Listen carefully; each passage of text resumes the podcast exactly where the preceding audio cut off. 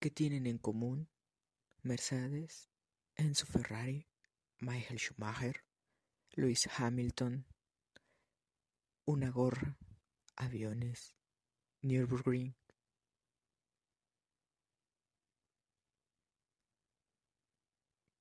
Quédate en Fórmula Curiosa para que lo descubramos juntos.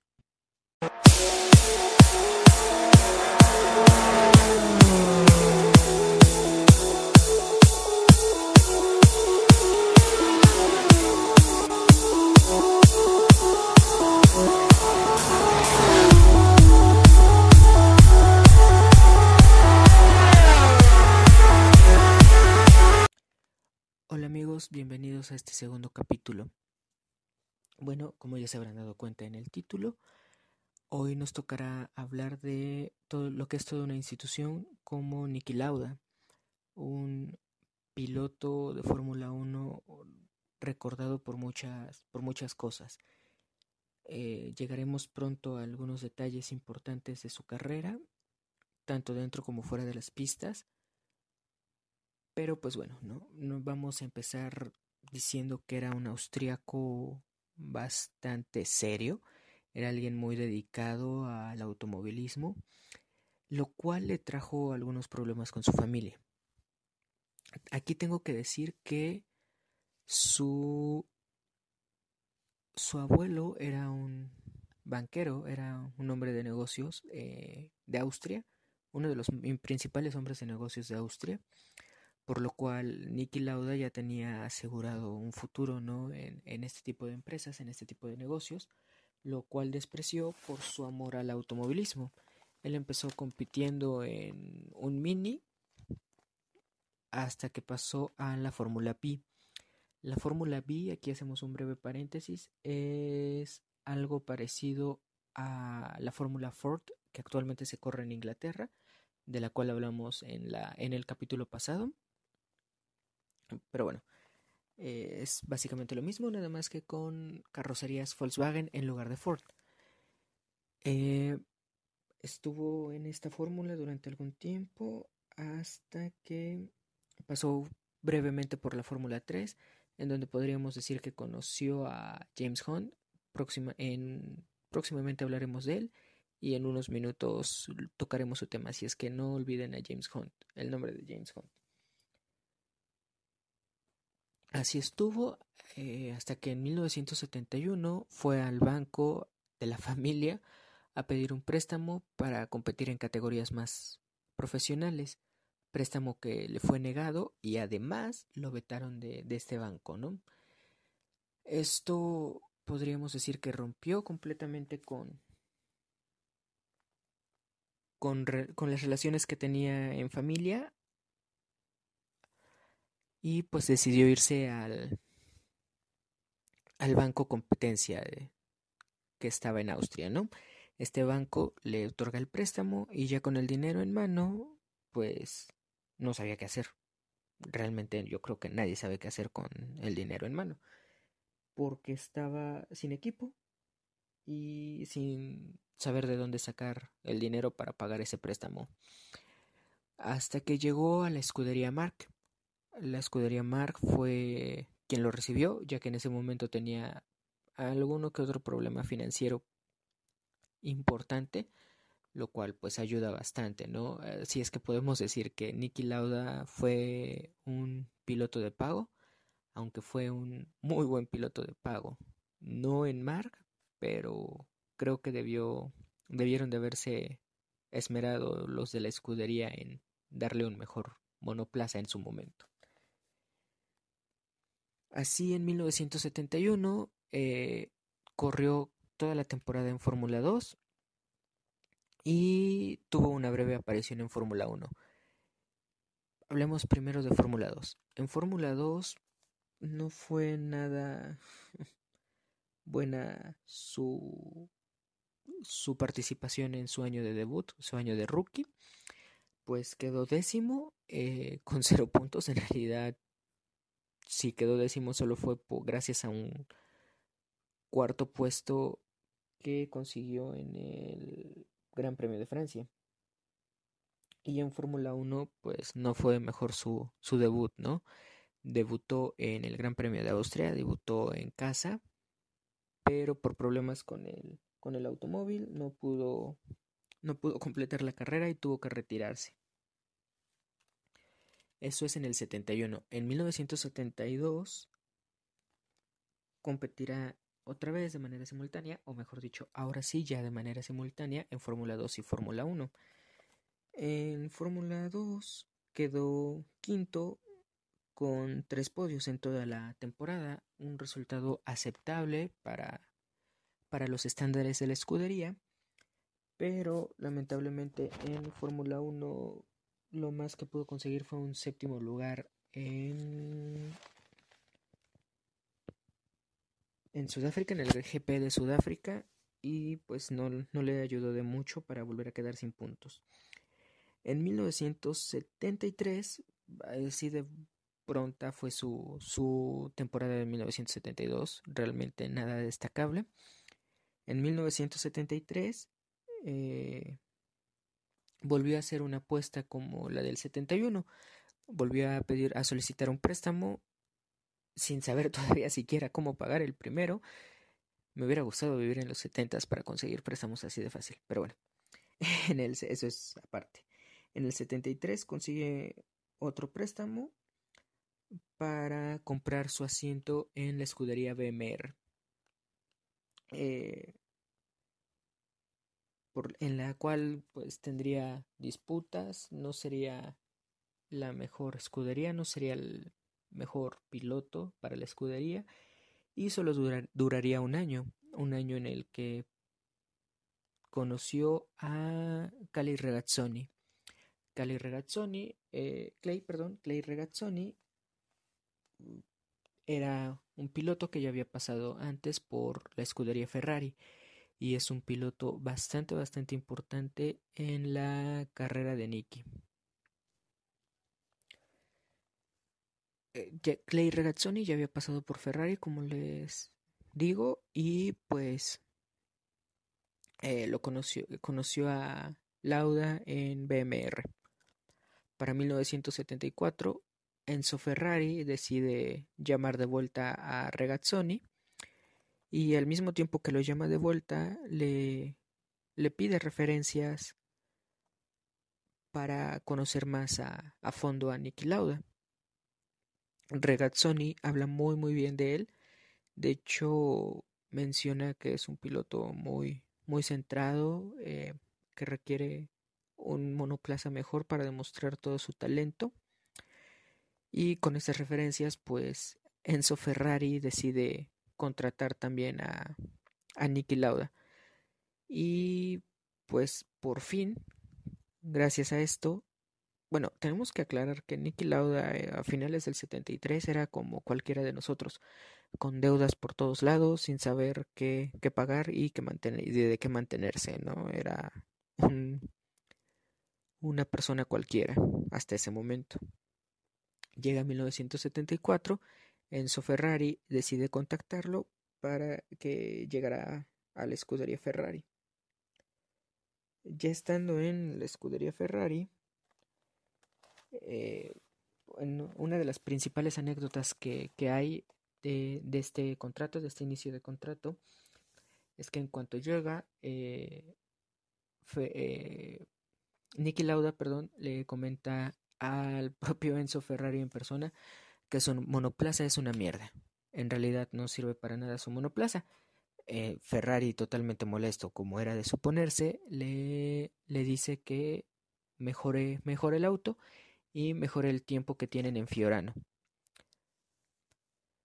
Lauda acepta el reto y mejora de manera significativa el auto, le hace bastantes mejoras, como estoy comentando, hasta a tal punto de que en una vuelta de práctica en Fiorano, en, la pista de pruebas de Ferrari, una pista de la cual hablaremos pronto cuando ya inicie la temporada, pues es muy muy importante en el mundo del automovilismo. No por nada Ferrari es la escudería más vieja y más ganadora de, la Fórmula 1.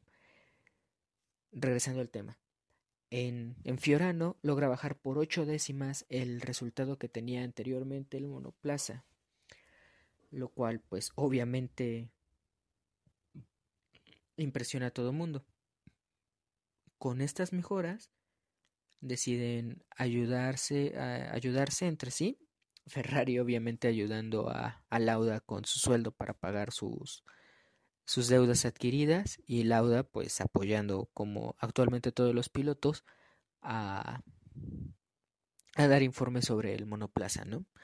Esto se ve, esto se ve reflejado perdón, de manera pues casi inmediata en el inicio de la temporada de 1974 eh, en el Gran Premio de Argentina queda en segundo lugar Niki Lauda con ese Ferrari, con esas mejoras que había implantado. Es algo muy, muy bueno para todos ellos. Y después, en la cuarta fecha de, de, ese de esa temporada,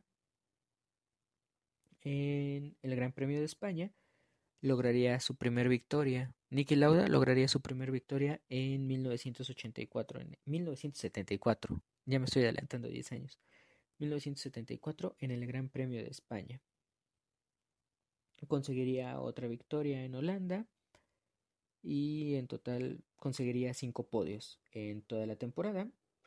Pero hacia el final de la misma también sufriría cinco retiros, por lo cual quedaría en una cuarta posición en el Mundial de, Pilotos.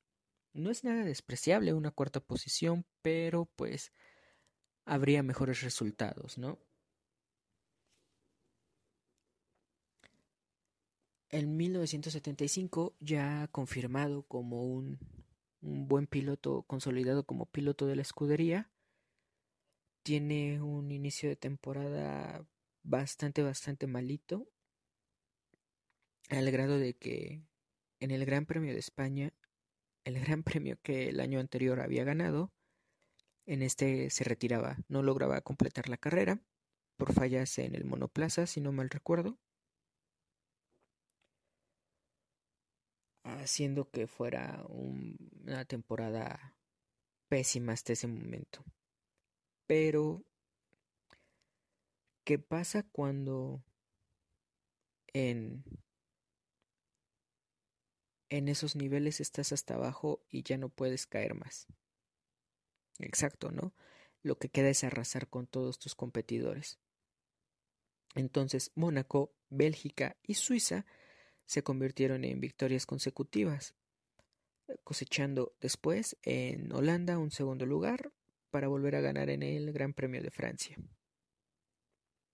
Con estos resultados, con estos mejores resultados, llegaban al Gran Premio de Estados Unidos con amplias posibilidades para ser campeón del mundo, tanto Ferrari en constructores como Niki Lauda en el campeonato de pilotos. Cosa que sucedería ya que efectivamente ganaría el Gran Premio de Estados Unidos de 1975, consagrándose por primera vez como campeón del mundo. Tras quedar campeón del mundo en 1975, llegaría el increíble año de 1976. Este año, en este año pasó de todo. De entrada llegaría James Hunt. Les dije que recordaran este nombre. James Hunt eh, fue un gran amigo de Nicky Lauda fuera de las pistas, de hecho eran muy buenos amigos, se les podía ver en el paddock eh, fuera de fuera de competición, platicando de manera muy amena entre los dos, compartiendo anécdotas tal vez, se, se veían muy contentos y muy cómodos juntos, pero dentro de las pistas eran los más grandes rivales. Esto, esto llevó a una temporada muy muy interesante con una rivalidad McLaren, Ferrari y James Hunt contra Nicky Lauda. Era una, una competencia bastante interesante de ver. De hecho, por internet hay algunos perdón, hay algunos videos de esa temporada y son, son, repito, muy interesantes de ver. Recomiendo varios. En especial el Gran Premio de España, que lo gana James Hunt, eh, un Gran Premio de, Inglaterra en Silverstone, que es bastante polémico. De hecho, igual y en un futuro hablo sobre, sobre grandes premios polémicos de la Fórmula 1 o en general en Fórmula 3, Fórmula 2, Fórmula E, tal vez hasta en la IndyCar. Hablando de IndyCar, tenemos una curiosidad en el 2000, en el Gran Premio de Estados Unidos del 2005 de Fórmula 1, del cual hablaremos tal vez hacia mitad de temporada en el parón de verano. Igual y hablamos del tema. Eh, regresando, era una competencia entre las escuderías muy interesante y entre los pilotos, pues, qué decir, ¿no? Eran dos grandes amigos que se enfrentaban a muerte. De hecho, para compararlo con grandes premios más recientes, me llego a imaginar un Verstappen Daniel Ricciardo dentro de la misma escudería o un bueno no yo creo que sería más un un Schumacher Raikkonen o un Schumacher Alonso siendo competencia muy muy fuerte entre ambos aunque a nivel de amistad era más parecida a una amistad que lograron generar Lando Norris y Carlos Sainz. Conforme estemos analizando el inicio de temporada de esta temporada 2021, vamos a hablar más del tema, si es que no están metidos en el mundo de la Fórmula 1. Si es que ya lo están, bueno, si es que ya lo están, pues eh, yo creo que están escuchando este podcast nada más para apoyarme. Si es así, muchas gracias, se los agradezco de una vez. Pero bueno, regresemos a a, ese, a esa temporada de 1976. Esa rivalidad se veía bastante, bastante ganada por Nicky Lauda al inicio, pues de las primeras seis carreras que hubo, ganó cuatro y las otras dos fueron quedaron quedó en segundo lugar. Una solo detrás de Regazzoni, su compañero de equipo, y otra, la del Gran Premio de España, solo detrás de James Hunt. Entonces aquí podemos ver lo, importante que era. Hacia la mitad de la temporada eh, ya Nicky Lauda parecía pues prácticamente el campeón de, del mundo otra vez. Ya nada más era una formalidad llegar a, a completarla y ser bicampeón, cosa que no sucedía en Fórmula 1 desde 1959 y 1960. No tengo el nombre actualmente de quién era quién era el piloto en ese momento, pero sí recuerdo que ah, tendríamos que remontarnos hasta esa época para ver a un bicampeón de, del mundo. Ya actualmente pues tenemos a Luis Hamilton que lleva siete, a Vettel que ganó sus cuatro títulos de manera consecutiva, a Alonso que ganó dos de sus tres títulos de manera consecutiva, a Michael Schumacher que volvió a ganar, que también ganó siete títulos de manera consecutiva y demás. Antes era más, más reñida la competencia en, en, esas, en esa categoría. Lo cual esperemos que suceda de nuevo en, en 1922. En 2022 o en 1922 también. ¿Por qué no? Regresamos en el tiempo y hacemos que eso suceda. ¿Se dan cuenta que ahorita me estoy desviando demasiado? no me hagan caso, ignoren esas partes. Se van a quedar porque realmente edito muy poco los capítulos. Los capítulos apenas llevo dos. Pero bueno, eh, ignórenlos si lo siguen escuchando hasta acá. Ya tenía bastante, al regreso al punto, ya tenía bastantes puntos de diferencia con respecto al segundo lugar, que para la sorpresa de muchos no era James Hunt el segundo lugar, eh, ya nada más tenía, tenía que mantener la diferencia, no era gran cosa. Pero llegó el Gran Premio de Alemania, el terrible Gran Premio de Alemania. Eh, tenemos que aclarar aquí que no es el Gran Premio de Alemania que, al que estamos acostumbrados a ver actualmente. En, esos, en ese tiempo se competía en Nürburgring en el antiguo formato de 22 kilómetros y medio, más o menos 22.8 kilómetros.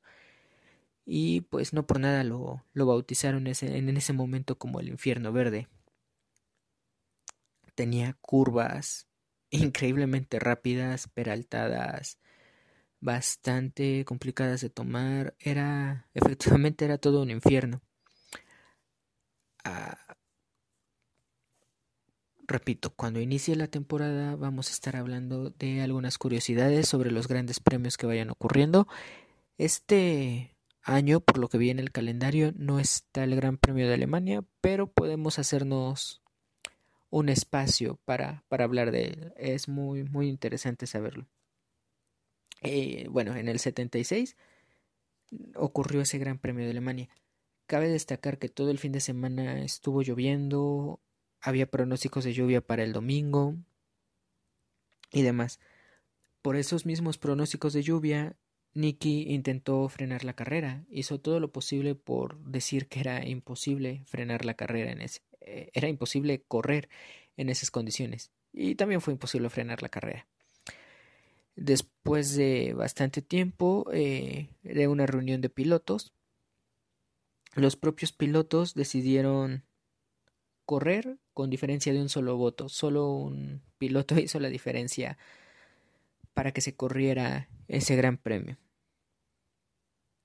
Que bueno, había llovido antes de que iniciara la carrera y pues estaba todavía mojado el pavimento cuando decidieron correr por primera vez, por la primera vuelta, cuando decidieron arrancar, estaba mojado el pavimento. Todos los pilotos decidieron poner neumáticos de lluvia, por lo mismo, cosa que pues no sirvió de nada, no fue totalmente inútil porque al ser 22 kilómetros, casi 23 kilómetros de, de circuito, pues al final de la primera vuelta ya estaba totalmente seco el asfalto, entonces decidieron entrar a boxes prácticamente todos los pilotos, solo había uno que había decidido mantenerse con neumáticos de seco desde el principio y se fue así.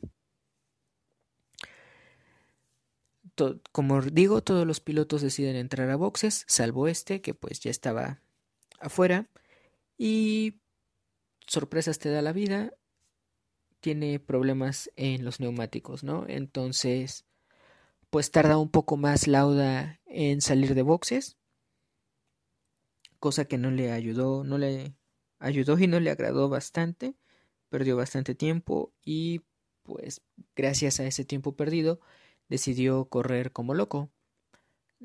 Eh, tomó rebases increíbles, estaba corriendo como nunca antes se había visto. De hecho hay videos de, de, esa, de esa carrera en YouTube pueden buscarlo, Gran Premio de Alemania 1976.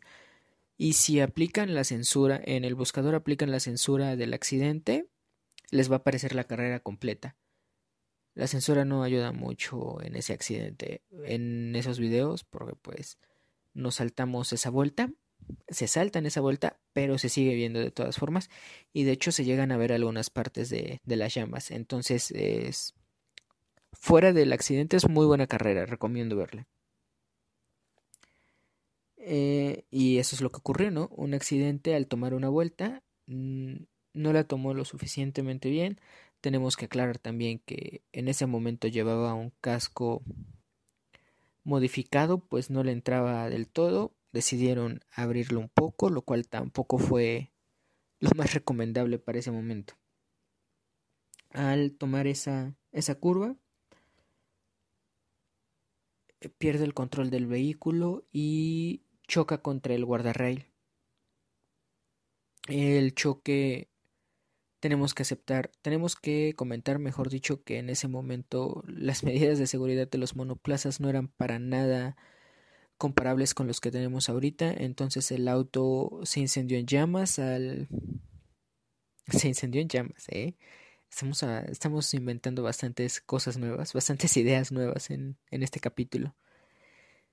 Tiene, tiene problemas, se prenden llamas y pues explota al estar en contacto con el combustible.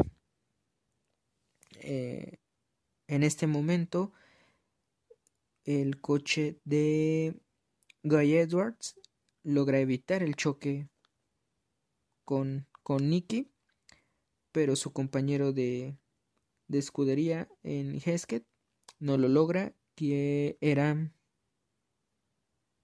Ahora verás quién era. En un momento, dame un segundo. Era Harald Laird.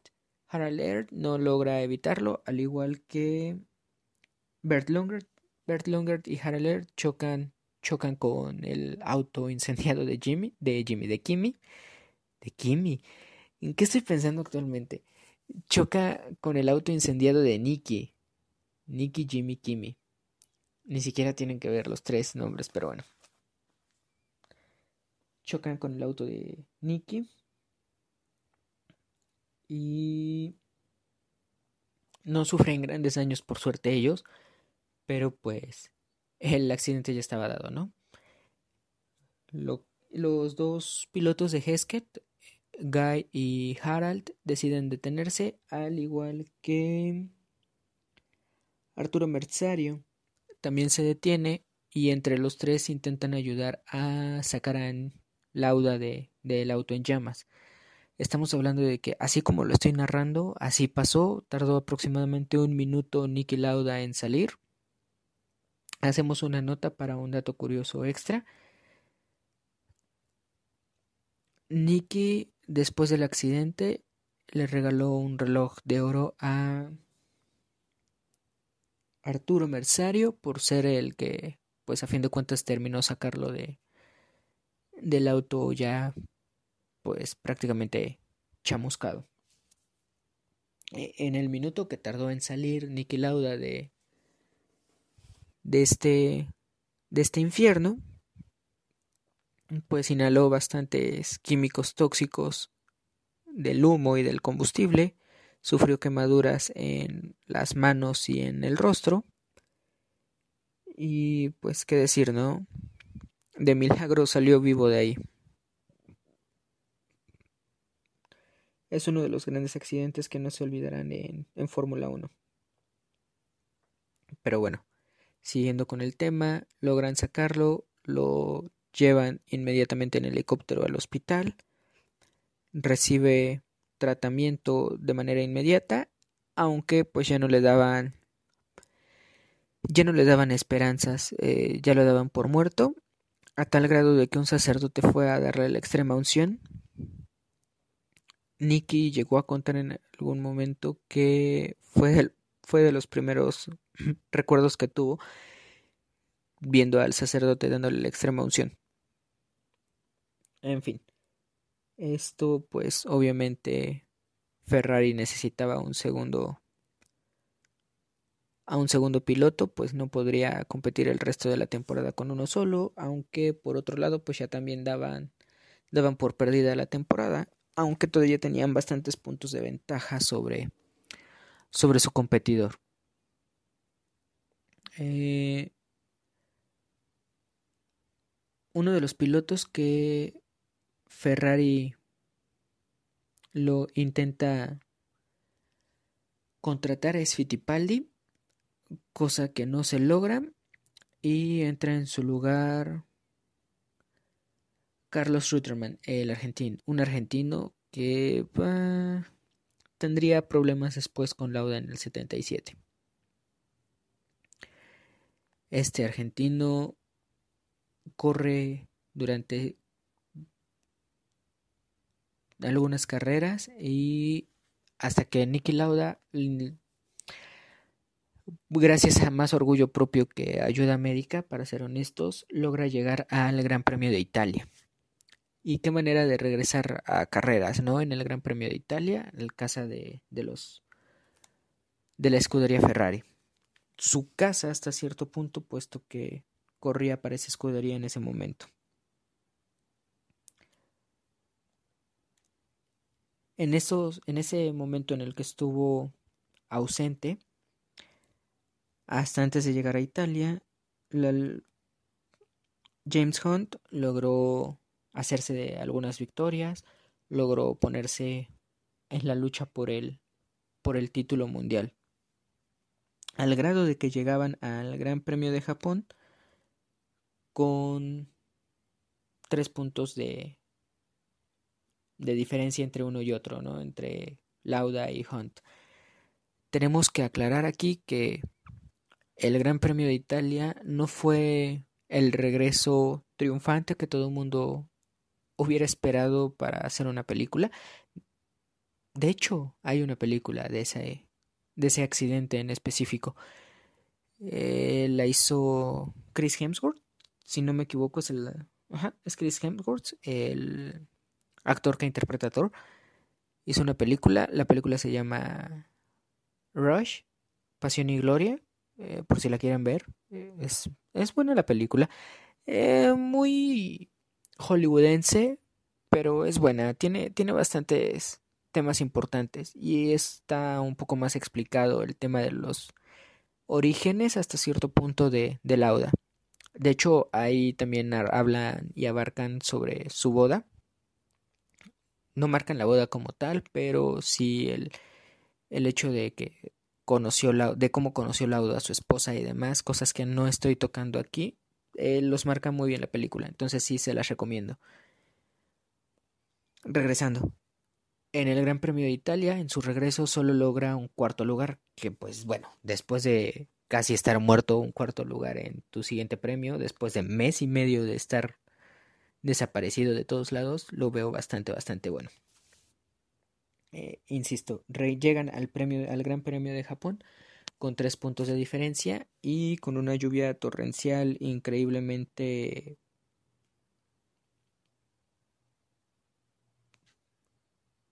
rememorativa para Lauda, podríamos mencionarlo. Perdón, estuve buscando una palabra adecuada para eso. En este Gran Premio de Japón se Lauda inicia, inicia la carrera, pero al cabo de tres vueltas decide retirarse. Decide retirarse porque pues consideraba la carrera innecesariamente peligrosa y viendo que ya había estado en una situación similar, pues lo mejor es salirse de ahí. El jefe de ingenieros de Ferrari en ese momento, al Lauda retirarse, ofrece la, la opción de decir que se retira por un problema mecánico, opción que, que Lauda niega por completo. Eh, decide Lauda decir que en verdad se salió porque lo consideraba peligroso, lo cual pues generó un conflicto entre los ingenieros, el propio Enzo Ferrari y Lauda, ¿no? Era eh, la carrera del título, podía ser bicampeón en ese momento y decidió, decidió retirarse, diciendo y citando las palabras de Lauda que era más importante, que la victoria más importante era llegar vivo al paddock que ganar una carrera. En esta carrera, James Hunt tiene algunos problemas también, no es como que haya, la haya tenido fácil,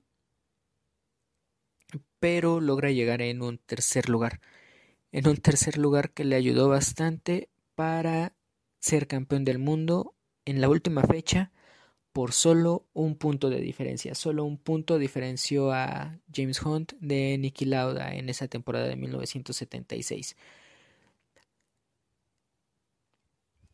Tras eso, las cosas en, en Ferrari no fueron nada gratas. En 1977 Con 10 victorias, logra, logra ser campeón a falta de dos carreras todavía, teniendo un retiro en esas dos carreras. En la última carrera, si no me equivoco, decidió ya no participar, puesto que anunciaba su retiro con Ferrari. Eh, anunció la salida de Ferrari, mejor dicho. En parte porque no, no lograban coincidir en temas mecánicos y demás gracias a esa diferencia que tuvieron el año, el año anterior, pero también por su su nuevo compañero, Carlos, el argentino que les había mencionado antes, ya que Lauda consideraba una falta de respeto que inclusive antes de que se diera la noticia de su muerte, la escudería ya, ya lo diera por, por muerto y decidieran contratar a su reemplazo. Esto generó conflictos, entonces pues Nicky decidió salirse de, de la escudería Ferrari ya de manera definitiva, al menos hasta ese momento. Posteriormente, en 1978, con Brahman tuvo récord al ser el ficho con Brahman y obtuvo el récord de ser el piloto mejor pagado hasta esa temporada. Y pues correspondió quedando en un cuarto lugar, en un buen cuarto lugar. tenemos que aclarar que aquí la escudería no era, no era una Ferrari que estuviera para competir, entonces fue un buen cuarto lugar. En 1978, eso ocurrió en el 79, eh, varios retiros seguidos durante toda la temporada dice, y lograron hacer que Lauda hablara con Bernie Eccleston, el entonces dueño de, la escudería Brahman, para decir que decidía salirse de la escudería también. Y de hecho para retirarse y tomarse un poco un, el, un respiro de la Fórmula 1 diciendo y citando otra vez que prefería retirarse a seguir corriendo en círculos. Esto lo logra, eh, es bien visto por Bernie, no tiene ningún problema y en esos años, hacia el final de, de 1976, antes del accidente, estaba teniendo una, una, estaba montando un negocio de aerolíneas, ya que otra de las pasiones de Niki Lauda era eh, no solo pilotar automóviles, sino también pilotar aviones. Había montado una aerolínea, si no me equivoco era Lauda Airlines, la cual tuvo problemas con Australia Airlines, por lo cual decidieron fusionarse en un futuro, eso va más adelante, pero en el 79, al final del 79, en el 80 y 81, decide dedicarle más tiempo a ello, aunque no por eso deja de correr, está en alguna otra categoría fuera del radar o un poco fuera del radar, hasta que en 1982 decide regresar con McLaren. Quedando en ese 1982 en una quinta posición, siendo un buen resultado también para estar dos años de retiro. Para 1983 inicia con dos podios. Uno de sus podios eh, de 1983 con McLaren es uno de los, una de las remontadas más memorables de toda la historia de la Fórmula 1, ya que arrancaba en el puesto número 23 y terminó la carrera en tercer puesto es uno de los, como digo, es una de las remontadas más, más importantes en la Fórmula 1. Aunque no le sirvió de mucho, pues quedó en esa temporada quedó en un décimo, en una décima posición. Hacia 1984 iniciaba retirándose en Brasil.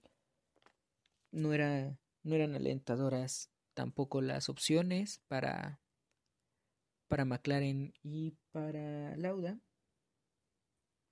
Pero al final de la carrera, al final de la temporada, o casi así al final de la temporada, quedando solo el Gran Premio de Portugal, Lauda acumulaba siete podios, sumaba siete podios de manera alternada, la verdad no, no fueron consecutivos, de los cuales de esos siete, tres fueron victorias lo cual lo dejaba con bastantes, bastantes posibilidades de proclamarse campeón por tercer año en Fórmula 1. Llegó al Gran Premio de Portugal iniciando en la onceava posición. Una vez más tendría que remontar demasiado si quería ser campeón por tercera vez en, en la categoría y logró hacer otra remontada, una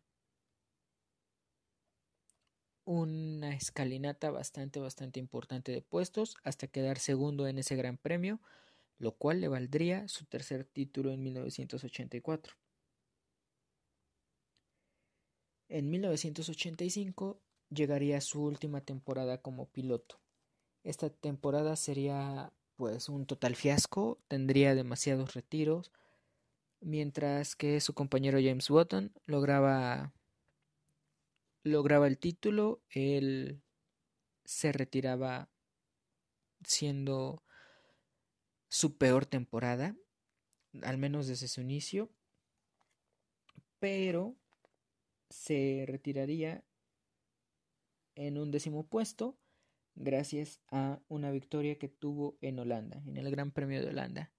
Podemos decir que se retiró en una posición no tan mala al final de cuentas, siendo su peor temporada en una escudería grande, ya que pues, como les dije al principio, sus primeras dos escuderías pues no le ayudaron de mucho. Pero logró ganar en su última temporada un gran premio, cosa que comparándolo en la actualidad me gustaría que Kimi Raikkonen lograra hacer, ¿no? Que en alguno de estos grandes premios lograra ganar antes de que se retirara. Sería muy, muy, bueno, muy maravilloso ver eso. Eso creo que es un pleonasmo. Bueno, sería maravilloso ver eso, solo maravilloso. Y pues bueno, tras su retiro en 1993, Ferrari decide contratarlo como, hacer, como asesor y pues apenas llegó le pidieron un consejo sobre cómo mejorar sus años de sequía en Fórmula 1 eh, con respecto a títulos. A lo cual su respuesta fue muy clara y concisa. Contraten a Michael Schumacher. Y el Kaiser pues le hicieron caso y el Kaiser llegó hacia 1996. Eh, junto con los ingenieros de Benetton, todos ellos encabezados por Ross Brown. De Ross Brown hablaremos, puesto que también es una figura muy muy importante en el mundo de la Fórmula 1 y de hecho del automovilismo en general. Llegando todos juntos en el 96, pero hacia finales de los 90, pues la competencia en la parrilla era era considerable y no lograron nada hasta el año 2000. Pero de qué manera lograron cosas en el año 2000? consagrándose del 2000 al 2004 como campeones absolutos. 2000, 2001, 2002, 2003 y 2004, cinco títulos consecutivos para Michael Schumacher, cosa que hasta ese momento no se había visto antes. Y la escudería, la italiana, consiguió seis títulos de constructores. del 2001 al 2002 eh, estuvo en Jaguar, así es que 2003, 2002, 2003, 2004 los vio desde afuera de, de Ferrari, puesto que estaba en Jaguar 2001 y 2002. Y hacia el 2012, ya hacia los, sus últimos años, fue asesor técnico de Mercedes. La misma escudería de la que fue accionista, si no me equivoco tenía el 10% de la escudería, bastante dinero.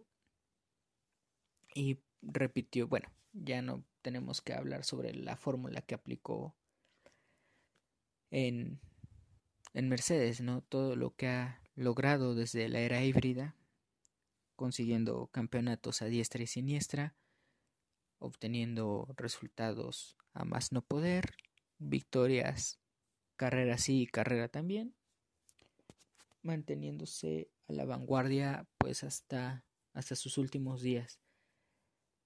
Antes de todo esto, en 2012, eh, se enteró de que Michael Schumacher se, se quería retirar en la escudería eh, de Mercedes, en la escudería